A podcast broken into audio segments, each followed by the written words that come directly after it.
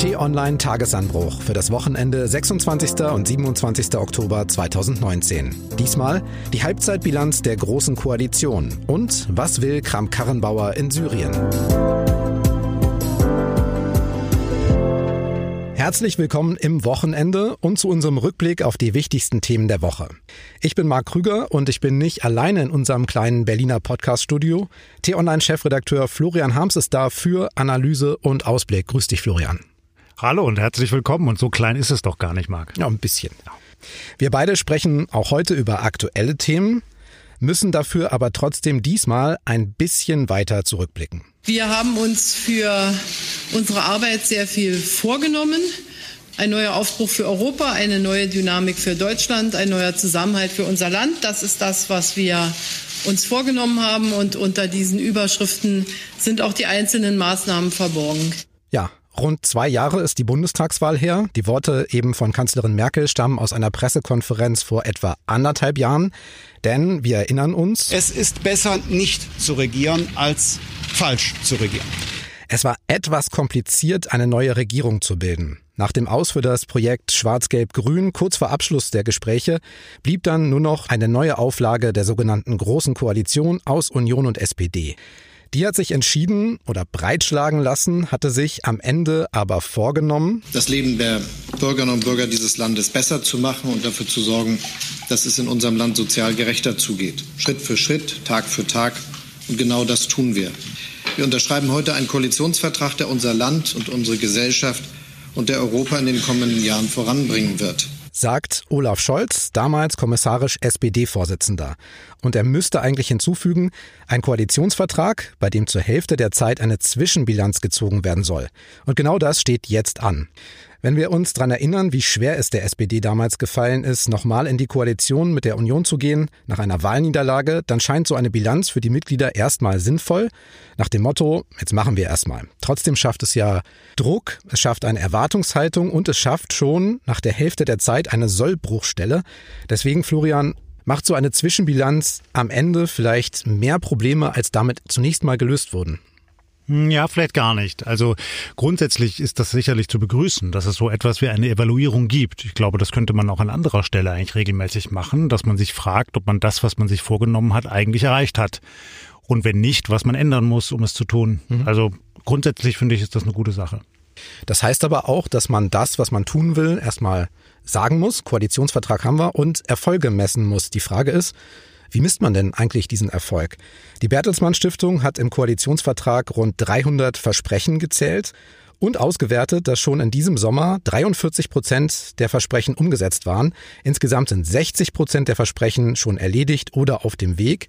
Und man muss sagen, so für ein, ein Viertel Jahre Regierungsarbeit zu diesem Zeitpunkt ist das keine schlechte Bilanz. Das stimmt. So gesehen wäre das eigentlich ein ganz erfreuliches Ergebnis für Union und SPD. Die Frage ist ja aber, was ist denn eigentlich die Fallhöhe? Mhm. Woran messen wir das denn alles? Also sind das die richtigen Themen, die sich die Regierenden da vorgenommen haben? Dann gucken wir doch mal auf ein paar dieser Themen. Was wurde umgesetzt? Da sind schon ein paar größere Sachen dabei. Zum ersten Mal gibt es ein Zuwanderungsgesetz für Fachkräfte. Die Mietpreisbremse wurde verschärft. Wir haben Verbesserungen bei der Kinderbetreuung. Es gibt mehr Kindergeld. Ein Klimaschutzpaket ist zumindest diskutiert und angeleiert. Aber es gab eben halt auch diese Sache mit diesem Masterplan, mit dem sogenannten Masterplan Migration von Horst Seehofer, Innenminister. Und diese Sache mit der Maut von Verkehrsminister Andreas Scheuer. Ja, sehr unterschiedliche Themen. Und gerade zu Beginn oder erinnern wir uns an den letzten Sommer mit dem Asylstreit. Das war schon verheerend. Da hat die mhm. Koalition ein ganz schlechtes Bild abgegeben und sicherlich auch die Enttäuschung vieler Menschen in Politik oder den Frust über Politik deutlich verstärkt. Und sie hat jetzt lange gebraucht, um das ansatzweise wieder aufzuholen und so ein kleines bisschen gut zu machen.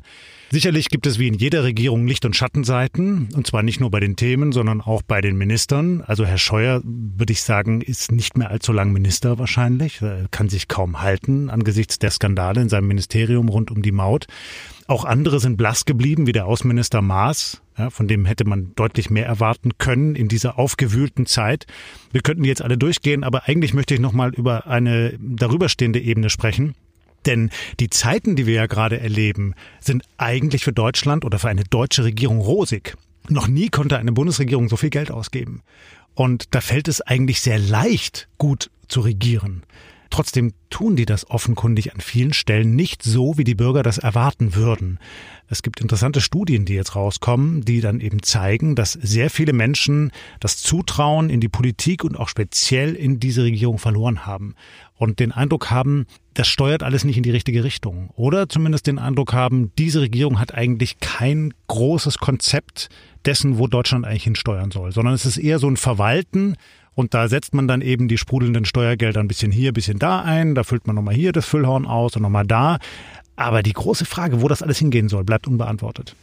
Auch das lässt sich ja an Zahlen und Tendenzen festmachen. Selbst wenn es halt diese Erfolge der Regierung gibt, kommt es nicht so richtig an. Zum Beispiel im Deutschland-Trend sagen je nachdem bis zu zwei Drittel der Deutschen, dass sie nicht oder gar nicht zufrieden sind mit der Arbeit der Regierung. Unter den SPD-Anhängern sind sogar 74 Prozent unzufrieden. Trotzdem 61 Prozent der Menschen wollen, dass die schwarz-rote Bundesregierung weitermacht bis 2021. Wie passt das zusammen? Ja, schwierig. Wahrscheinlich passt das eben gar nicht zusammen. Hm. Und die Gründe, um das zu erklären, sind vielleicht auch vielfältig. Das mag in Teilen an der politischen Kommunikation liegen, an den Protagonisten, an der Art und Weise, wie über Themen gesprochen wird. Denn es ist ja so, wenn man sich dann wirklich mal intensiver beschäftigt mit einigen dieser politischen Themen, also wie beispielsweise jetzt den Sozialreformen, die die SPD angestoßen hat, dem Thema Grundrente beispielsweise, was jetzt noch strittig ist, dann ist das ja nicht so, dass das alles Kokolores ist, sondern an ganz vielen Stellen spricht es genau die Probleme an, die es gerade in Deutschland gibt, die lange unbearbeitet geblieben sind. Also dass beispielsweise Menschen, die lange gearbeitet haben, am Ende zu wenig in ihrer Rente rausbekommen. Und diese Probleme werden jetzt angegangen. Aber gleichzeitig haben viele Menschen offenkundig den Eindruck, ja, das müsste einfach mal gemacht werden, aber das reicht alles noch nicht. Oder ich traue diesen Regierenden nicht zu, dass sie eben das große Ganze mal so hinstellen, dass dieses Land wieder weiß, wo es eigentlich langgehen soll. Das heißt, es ist so ein bisschen ein diffuser Eindruck, den man aber an ganz, ganz vielen Stellen und auch in vielen Gesprächen merkt. Also mir fällt das auf, sowohl wenn ich draußen im Land unterwegs bin, als auch wenn ich vielleicht in Hintergrundgesprächen bin mit äh, Nichtregierungsorganisationen, zum Teil auch in den Parteien, dass die Leute das dann selber sagen. Da fehlt der klare Kompass. Und ich glaube, das ist so ein bisschen eine Entwicklung auch einer Spätphase einer Regierung, insbesondere einer Regierungschefin. Ja, und da kann man das vielleicht auch vergleichen mit anderen Regierungen früher. Angetreten mit viel Elan und irgendwann läuft sich das so ein bisschen aus, ja, und man macht halt dann noch den Bettel voll. Wenn die Regierung doch eigentlich auch dicke Bretter bohrt, die Themen anpackt, Leute auch sagen, das ist wichtig, Klimaschutz zum Beispiel, aber es am Ende nicht reicht. Das klingt auch ein bisschen nach einem Kommunikationsproblem, als wenn sie das, was sie tun, nicht richtig erklären können. Oder am Ende zu viele Fragen offen mhm. bleiben. Ja, ich glaube schon. Denen gelingt es nicht wirklich, diese Verbindung herzustellen. Und das hat sicherlich auch was mit der Schwäche der ehemaligen Volksparteien zu tun. Also insbesondere CDU und SPD, die früher ja wirklich breit im Land verankert gewesen sind.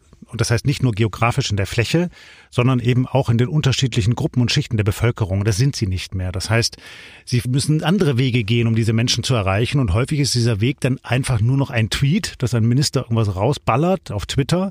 Oder es ist eine Pressekonferenz, wo man sich hinsetzt und dann in relativ technokratischer Sprache sagt, was man da jetzt in der nächtlichen Sitzung ausbaldowert habe, Beispiel Klimagesetz.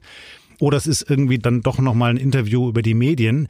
Aber es passiert zu wenig in der Fläche, dass man den Menschen erklären kann, was man da eigentlich macht und dass auch in den Parteien, die diese Regierung tragen, zu wenig darüber gesprochen wird, wie man das dann eigentlich zu den Menschen bringt, diese Botschaften. Und das ist ein Problem, was in meinen Augen nicht kleiner, sondern größer wird. Auch das lässt sich in Zahlen ausdrücken ich nenne es mal ein Indiz dafür, dass das Regierungshandeln tatsächlich nicht so gut ankommt. Die Union ist ja gestartet bei der Bundestagswahl 2017 noch mit knapp 33 Prozent, liegt jetzt so eher bei 27, 28. Die SPD kommt von 20,5, schon nicht so dolle, liegt jetzt bei 13, 14 so im Schnitt, vielleicht bei 15. Es würde also aktuell nicht mal mehr reichen für eine Neuauflage. Zumindest nicht sicher. Ja, also da muss man dann immer sagen, am Ende, wenn so eine Wahl ansteht, dann werden die Karten neu gemischt. Ja, dann gibt es einen Wahlkampf, dann gibt es neue Protagonisten, dann gibt es neue Themen. Und dann sehen solche Umfragen auch schnell wieder anders aus. Das ist ja volatil. Aber gleichwohl, jetzt spiegeln sie eine Unzufriedenheit mit dieser Regierung wieder. Auch das ist nicht völlig unnatürlich. Das gab es zu früheren Zeiten auch schon bei Bundesregierungen. Gleichwohl die Konstant dieses Trends, dieser Unzufriedenheit, die ist auffällig. Und eben auch der tiefsitzende Frust bei vielen Menschen, die sich eben gar nicht mehr mitgenommen fühlen, die noch nicht mal mehr die Entscheidungen der Regierung kritisieren, sondern damit gar nichts mehr zu tun haben wollen, weil sie sagen, die stehen nicht für mich, die repräsentieren mich nicht. Das ist gefährlich. Am meisten in dem Ganzen leidet, glaube ich, gerade die SPD. Die hat ja auch mit Andrea Nahles eine Vorsitzende, eine Fraktionschefin und auch eine Leitfigur verloren Anfang des Sommers. Jetzt gerade läuft die Suche nach einem Nachfolger oder nach einem Nachfolgeduo. Das konnte man ja damals alles nicht wissen, dass es diesen Sommer nun so aussieht. Aber diese Halbzeitbilanz, die jetzt ansteht, die kommt doch für die Sozialdemokraten eher zur Unzeit. Ja, klar. Also das, was wir da gerade sehen in der SPD, ist sehr schwierig, hm. weil ähm, die Partei sich in, auch in der öffentlichen Wahrnehmung vor allem mit sich selbst beschäftigt, nämlich mit diesem Auswahlprozess der Kandidaten. Dann wollen sie auch noch evaluieren, wie sie jetzt die erste Regierungshälfte sich geschlagen haben. Dann wollen sie noch entscheiden, ob sie wirklich dann drin bleiben in der Regierung oder wieder rausgehen. Den meisten Bürgern ist das völlig Latte. Die wollen einfach, dass die Regierenden regieren und die Probleme lösen. Fertig. Und wenn sie das nicht schaffen, dann sollen sie halt weg und abtreten. Dann sollen andere regieren. Das ist die Haltung, die mir an vielen Stellen im Land begegnet. Und das ist ein Problem für die SPD. Problem ist ja auch die Qual der Wahl. Es gibt eine große Auswahl an Bewerbern. Anfang September ging es los mit acht Bewerberteams und einem Einzelkandidaten bei der SPD. Inzwischen sind es noch sechs gemischte Doppel. Es läuft gerade eine Mitgliederbefragung, die endet an diesem Wochenende. Das Ergebnis können wir beide jetzt vor diesem Wochenende noch nicht kennen.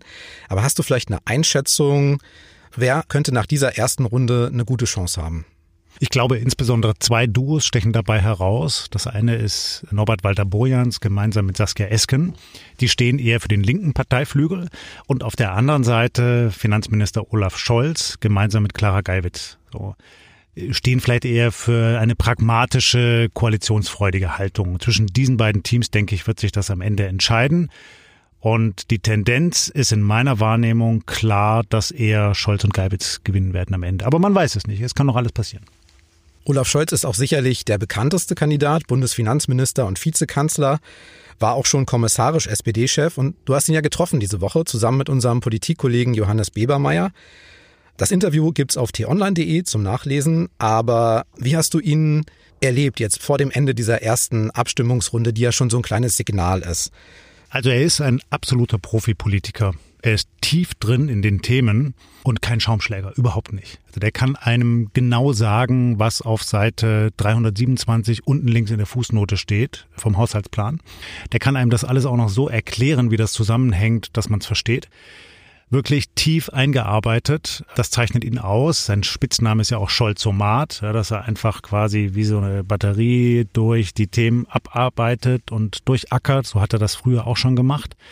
Aber er ist kein totaler Technokrat. Ja, also ich habe mal gesagt, er ist so eine Art Pragmatiker mit Herz und das merkt man auch. Also er hat schon Herzblut, er hat auch Leidenschaft, insbesondere für sozialdemokratische Themen. Und die versucht er jetzt stärker nach vorne zu kehren. Das hat er in dem Interview gemacht, das macht er bei diesen Auftritten dann jetzt im Wahlkampf für den Parteivorsitz. Und zugleich habe ich gemerkt, der hat ein unfassbar großes Selbstbewusstsein. Ja, und das mhm. habe ich nicht erst jetzt gemerkt, ich habe ihn auch schon zu anderen äh, Gelegenheiten getroffen. Der geht davon aus, dass er der Beste ist. Der allerbeste von allen. Und dass es eigentlich nur natürlich ist, dass er der Chef wird. Und das hängt aber nicht an die ganz große Glocke, weil es ja Hamburger und wir Hanseaten, ähm, ich bin ja kein echter Hanseat, aber habe lange in Hamburg gelebt, ähm, sind okay, ein bisschen zurückhaltender. Ja. Ja.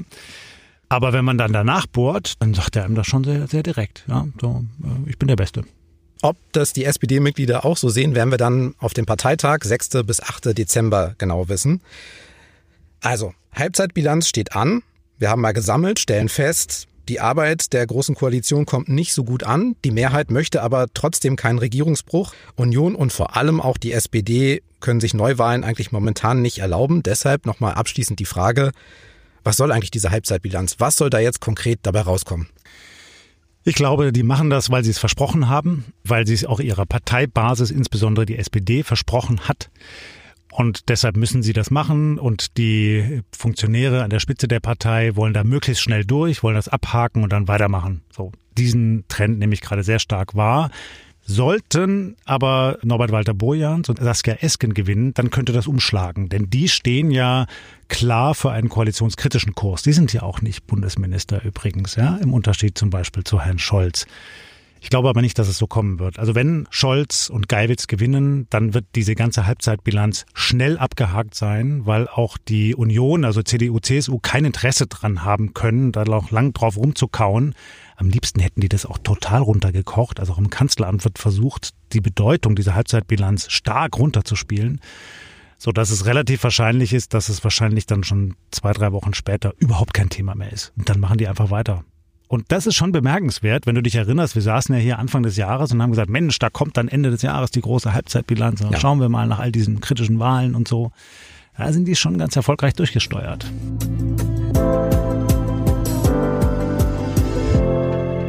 Zur Lage im Norden Syriens und der türkischen Perspektive haben wir vergangene Woche im Tagesanbruch gesprochen mit dem Politikkollegen Patrick Diekmann. Aber es gibt Neues dazu, auch aus Deutschland. Bundesverteidigungsministerin Kramp-Karrenbauer hat nämlich diese Woche erklärt, wie sie gern die angespannte Lage in Nordsyrien lösen würde. Mein Vorschlag ist, dass wir eine international kontrollierte Sicherheitszone einrichten unter Einbeziehung äh, der Türkei und unter Einbeziehung von Russland. Betonung sollte bei diesem Satz auf mein Vorschlag liegen, denn tatsächlich war der Vorstoß eine große Überraschung. CSU-Chef Markus Söder soll vorab nicht Bescheid gewusst haben, ebenso wie viele Kabinettsmitglieder. Außenminister Heiko Maas von der SPD hat immerhin eine SMS bekommen. Deshalb gab es viel Kritik an diesem nicht abgestimmten Vorschlag, eben weil Kram-Karrenbauer auf interessierte Nachfrage auch in Bundestagsausschüssen keine konkreten Antworten geliefert hat. Im Interview mit der Deutschen Welle hat sie dazu nur gesagt, die Frage, wie wir dann auch als Deutschland politisch damit umgehen und vor allen Dingen die Frage, was das möglicherweise ähm, für die Bundeswehr bedeutet, ist eine Frage, die im Bundestag entschieden werden muss. Also, Vorschlag ist raus. Details soll der Bundestag klären und Aufregung herrscht ja auch deshalb, weil die Idee von Kram-Karrenbauer bedeuten könnte, dass sich die Bundeswehr sehr konkret in den Syrien-Konflikt einmischen muss. Ja, und ich staune immer noch ein bisschen über dieses Manöver. Also jetzt gucken wir uns mal an, was ist denn da passiert. Frau Kramp-Karrenbauer ist furios gestartet vor knapp einem Jahr auf dem CDU-Parteitag in Hamburg. Seitdem hat sie dann sehr viele Fehler gemacht. Sie strampelt sich ab, sie ist hoch umstritten in ihrer eigenen Partei, sie hat miserable Umfragewerte in der Bevölkerung und sie weiß, sie braucht einen Befreiungsschlag. Dann plant sie diesen Befreiungsschlag und macht das aber zugleich so dilettantisch, das sage jetzt nicht ich, ich zitiere damit die Neue Zürcher Zeitung, die einen sehr spitzen Kommentar dazu geschrieben hat, dass ihr das am Ende wieder auf die Füße fällt. Das funktioniert so nicht. Du hast es ja gerade gesagt. Sie hat den Vorschlag eben nicht sorgfältig abgestimmt. Man muss jetzt als Bundespolitiker nicht jedes Thema mit allen besprechen vorher. Aber so ein Thema von so einer Relevanz, so einer Dimension, die wirklich eine historische Zäsur der deutschen Außenpolitik wäre, muss man doch mit dem Koalitionspartner sorgfältig planen, muss es mit den Verbündeten abgleichen, damit eben nicht das passiert, was jetzt geschehen ist, damit dann alle fragen, ja, ah, was meinen Sie denn genau damit? Und man kann die Frage nicht beantworten, weil man vielleicht gar nicht genau im Thema drin ist. Und zweitens, alle dann den Koalitionspartner anrufen, die Journalisten, oder dann in Paris und London anklopfen und sagen, was haltet ihr denn davon? Und da kommt dann vor allem Erstaunen, ja, weil man gar nicht richtig eingebunden ist.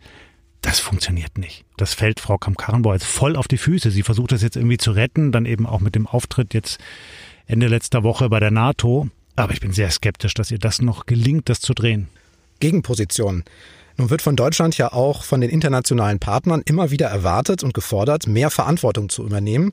Und nun ist die Lage im Norden Syriens nach dem Abzug der US-Soldaten und der Offensive eben aus der Türkei gegen die Kurden ja verheerend, da sind wir uns einig.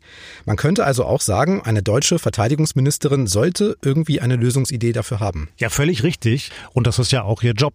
Das ist ihre Aufgabe, Ideen zu entwickeln aber die müssen doch dann auch eine Chance haben, umgesetzt zu werden. Und genau das Gegenteil passiert doch gerade, weil alle eben sagen, ja, wir wussten nicht so richtig was davon, weil die SPD sagt, ja auch mit dem neuen Vorsitzenden im Bundestag, äh, Herrn Mützenich, der wirklich ein Pazifist ist, so machen wir das auf gar keinen Fall mit, erst recht nicht, weil wir nicht richtig eingebunden worden sind und, und, und, und, und. Also eigentlich erreicht sie genau das Gegenteil dessen, was sie wollte. Du hast ja recht. Natürlich müsste in Syrien etwas geschehen. Eigentlich nicht erst jetzt. Vor acht Jahren hätte schon was geschehen müssen. Also ich habe vor acht Jahren noch in einer anderen Funktion einen Kommentar geschrieben, zu Beginn des Syrienkrieges, dass es eigentlich eine Schutzzone bräuchte im Norden des Landes, in die sich die Zivilisten zurückziehen können, ja, die damals bombardiert worden sind von der Assad-Armee. Ich war nicht der Einzige, der das damals geschrieben hat. Auch andere haben das getan. Ist nicht passiert. Die internationale Gemeinschaft hat lange zugesehen Dann hat man irgendwann angefangen, Rebellengruppen zu unterstützen oder Assad zu unterstützen, wahlweise. Also USA, Russland, die Emirate, Saudi-Arabien, alle mischten da mit in diesem Stellvertreterkrieg.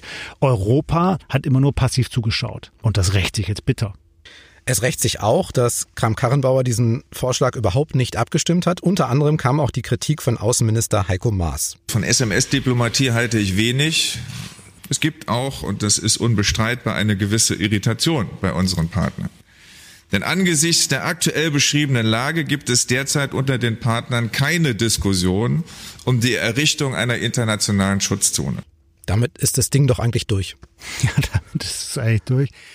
Aber was man ja schon auch noch sagen kann, also Herr Maas macht jetzt auch nicht die beste Figur ja, bei diesem ganzen Konflikt. Irgendwo stand schön jetzt zu lesen, zu jedem Konflikt drückt er immer sein größtes Bedauern aus und dann tritt er wieder ab. Also er trägt wenig dazu bei, ähm, Impulse zu setzen, wie man Konflikte dann mal auch befriedet, wie man neue Wege geht, um zu einer Befriedung beizutragen. Insofern hat er Frau Kamm-Karrenbauer auch wirklich viel Platz gelassen. Sie hat es nur nicht gut genutzt. Tatsächlich haben die nächsten Schritte diese Woche ja andere gemacht. Der türkische Präsident Erdogan war beim russischen Präsidenten Putin. Die beiden haben lange zusammengesessen. Ergebnis. Erdogan bekommt seine sogenannte Sicherheitszone an der Grenze zum Nachbarland Syrien. Sie wird aber nicht ganz so groß, wie er das gewünscht hatte. Und die Kurden, also vor allem die Kurdenmiliz YPG, die müssen abziehen. Damit hat Erdogan doch eigentlich alles erreicht, was er so wollte. Oder siehst du noch was offen? Ja klar, er hat alles erreicht und die Russen haben genauso alles erreicht, was sie wollten. Ich habe gerade letzte Woche darüber geschrieben, wie systematisch Putin seine Außenpolitik vorantreibt im Nahen Osten, auch in Afrika. Aus geostrategischen Interessen, aus wirtschaftlichen Interessen, des Waffenverkaufs wegen und alles mögliche mehr. Und die beiden sind die großen Gewinner, Erdogan und Putin in diesem Konflikt, ganz klar. Haben wir uns eigentlich schon dran gewöhnt, dass Syrienpolitik in Russland und der Türkei gemacht wird? Ganz bestimmt. Also Jetzt hört man ja viele Stimmen hier aus dem Regierungsbetrieb in Berlin, dass man das eben nicht mehr hinnehmen könne, dass man endlich was machen müsse und so. Ist ja alles richtig, aber auch ein bisschen wohlfeil, weil alle diese Konzepte eben nicht wirklich durchdacht worden sind bislang und es nicht wirklich eine gemeinsame Initiative gibt und weil die Europäer auch ihre Machtlosigkeit spüren. Es gab ja immer wieder mal den Versuch im UNO-Sicherheitsrat darauf zu drängen, dass in Syrien zum Beispiel eine internationale Lösung herbeigeführt wird, dass es auch sowas wie eine Schutzzone gibt. Die Russen haben das immer ganz kalt zurückgewiesen, ihr Veto eingelegt, fertig ist die Laube. So. Und da muss man einfach sagen, da haben die Europäer keine Chance, sich durchzusetzen bislang. Und das ist echt problematisch, weil wir hierzulande ja doch auch unter den Folgen leiden. Also denken wir nur mal an die vielen Menschen, die vertrieben werden, an das ganze Leid, auch an die vielen Flüchtlinge. Und US-Präsident Trump ist ja momentan fein raus. Also der hat ja mit dafür gesorgt, dass diese ganze Lage überhaupt so entstehen könnte. Jetzt ist er fein raus. Und auch Syriens Machthaber Assad, muss man ja sagen, der wirkt momentan so, als wäre er auch unangefochten. Fangen wir hinten an. Ja, Assad ist sicherlich wieder der starke Mann in Syrien. Das ist unfassbar tragisch und zynisch. Vor allem für alle, die unter seinem Regime, das wirklich ja bestialisch ist, gelitten haben oder leiden. Trump fein raus, das klingt so positiv. Ja, ich meine, dieser Mensch richtet doch eigentlich nur noch Chaos an. Das ist keine Strategie, was er da macht. Er verkauft es immer so, ich hole die Truppen nach Hause, ich mache, was ich versprochen habe. Eigentlich ist das nur noch Taktieren von morgens bis abends. Ja, und auch seine Generäle oder seine Außenpolitiker wissen nicht mehr viel damit anzufangen, sehen darin keine klare Linie. Und ich bin sehr gespannt, wie das weitergehen soll. Naja, aber gucken wir mal drauf, was dann auch durch Trumps Handeln da passiert. Ich frage mich, wo in diesem ganzen System jetzt die Kurden bleiben. Ne? Die haben ja bis vor kurzem noch mit dem Westen, vor allen Dingen an der Seite der USA, gegen die IS-Milizen gekämpft. Und jetzt stehen sie da und müssen aus dem Gebiet abziehen, das sie lange kontrolliert haben. Und sehen wir jetzt dabei zu, wie durch diese neue Ungerechtigkeit vielleicht gleich der nächste Konfliktherd entsteht. Ja, sicherlich einerseits ja. Auf der anderen Seite, das ist ja nicht das erste Mal, dass die Kurden bedrängt werden und dass sie den Kürzeren ziehen. Das war in der Vergangenheit auch immer wieder schon so. Und sie müssen ja nicht aus allen Gebieten zurück. Es gibt ja große Kurdengebiete im Norden Syriens. Die Frage ist immer, wer hat am Ende dort das Sagen? Früher, vor Ausbruch des Krieges, war es schon so, dass die Kurden dort siedelten und die Regionalverwaltung übernommen hatten. Aber das Regime war das Assad-Regime. Und da wird es jetzt wieder hingehen. Ja? Ausgenommen diese Sicherheitszone, wo dann eben die Türken oder die Russen patrouillieren. Also da hat sich dann am Ende im Vergleich zu der Zeit vor dem Krieg gar nicht so wahnsinnig viel gewendet. Die Kurden hatten eben die große Hoffnung, jetzt ihren Einfluss ausweiten zu können, ihre Autarkie ausweiten zu können und vielleicht sogar ihren Staat gründen zu können, den sie seit Jahrzehnten gründen wollen, ja, ein freies Kurdistan. Und diese Hoffnung wird jetzt bitter enttäuscht. Und ähm, diese Hoffnung haben eben auch die Amerikaner ganz wesentlich enttäuscht. Der Vorschlag von Kram-Karrenbauer war vielleicht jetzt am Ende zu schlecht oder zu schlecht vorbereitet und trotzdem sollte und müsste Europa nicht mehr Verantwortung auch im Syrien-Konflikt übernehmen, denn wir haben ja gerade gesehen, wie erpressbar Europa ist, wenn zum Beispiel der türkische Präsident Erdogan droht, 3,6 Millionen Flüchtlinge auf den Weg zu schicken. Ganz bestimmt, Marc. Und wir hatten das Thema ja schon ein paar Mal hier im Podcast. Ich bin überzeugt, Europa braucht eine gemeinsame Außen- und Sicherheitspolitik und der Schwerpunkt und die Betonung liegt auf gemeinsame und das umschließt dann eben nicht nur eine konkrete Handlung irgendwo in einer bestimmten Region wie dem Nahen Osten, sondern umfasst auch eine gemeinsame Wirtschaftspolitik, Außenwirtschaftspolitik, eine gemeinsame Linie beim Waffenhandel, bei der Migration, beim Handel. Und all das ist bislang in der Form nicht zu erkennen. Das braucht es aber erst einmal, bevor man dann hingeht und sagt, so, wir engagieren uns jetzt gemeinsam irgendwo am anderen Ende dieser Welt. So, wenn man das nicht hat, diese Basis, dann wird man am Ende keine klare Linie fahren, sondern man wird das Chaos eher verstärken. Dann der kurze Blick auf die kommende Woche. Ein paar ausgewählte Besonderheiten. Was steht an in den nächsten Tagen, Florian? Ja, natürlich die Wahl in Thüringen. Die begleiten wir auch auf T-Online mit einem umfassenden Programm. Es ist eine besondere Wahl, weil dort die Linkspartei eine große Rolle spielt als Regierungspartei. Das einzige Bundesland, wo das so gegeben ist. Und wir werden uns sehr genau anschauen, wie die Partei dort abschneidet, aber natürlich auch, welche Folgen das dann hat für die Große Koalition in Berlin. Und wir schauen natürlich intensiv auf die SPD. Ja, wir haben ja gerade drüber gesprochen, über den Mitgliederentscheid, dessen Ergebnis jetzt an diesem Wochenende bekannt wird und dann die Frage, wie das weitergeht. Wie stellen die Sieger sich auf? Wie versuchen sie, den Rest der Partei einzubinden? Das wird hochspannend. Wenn Sie uns öfter zuhören, wissen Sie das. Mit einem kostenlosen Abo verpassen Sie keine Folge, zum Beispiel bei Spotify und Apple Podcasts. Wir freuen uns aber auch über eine Bewertung, zum Beispiel 5 Sterne bei Apple. Und wenn Sie eh gerade die Podcast-App auf dem Smartphone offen haben, suchen Sie gleich mal nach Tonspur Wissen. Das ist unser neuer Wissenschaftspodcast. Darin geht Ursula Weidenfeld auf eine Entdeckungsreise durch Geschichte, Psychologie, Astronomie. Ich habe Berge von Fragen, denn es gibt so viele Dinge, die ich gern verstehen würde oder die mir helfen, die Dinge anders zu sehen, auch um einen neuen Blick auf die Welt zu bekommen. In der ersten Folge geht es um Geschichte und was wir alle aus 70 Jahren Bundesrepublik für die Zukunft lernen können. So, für heute sage ich Danke fürs Hören, Tschüss und bis zum nächsten Mal. Tschüss und bleiben Sie uns gewogen.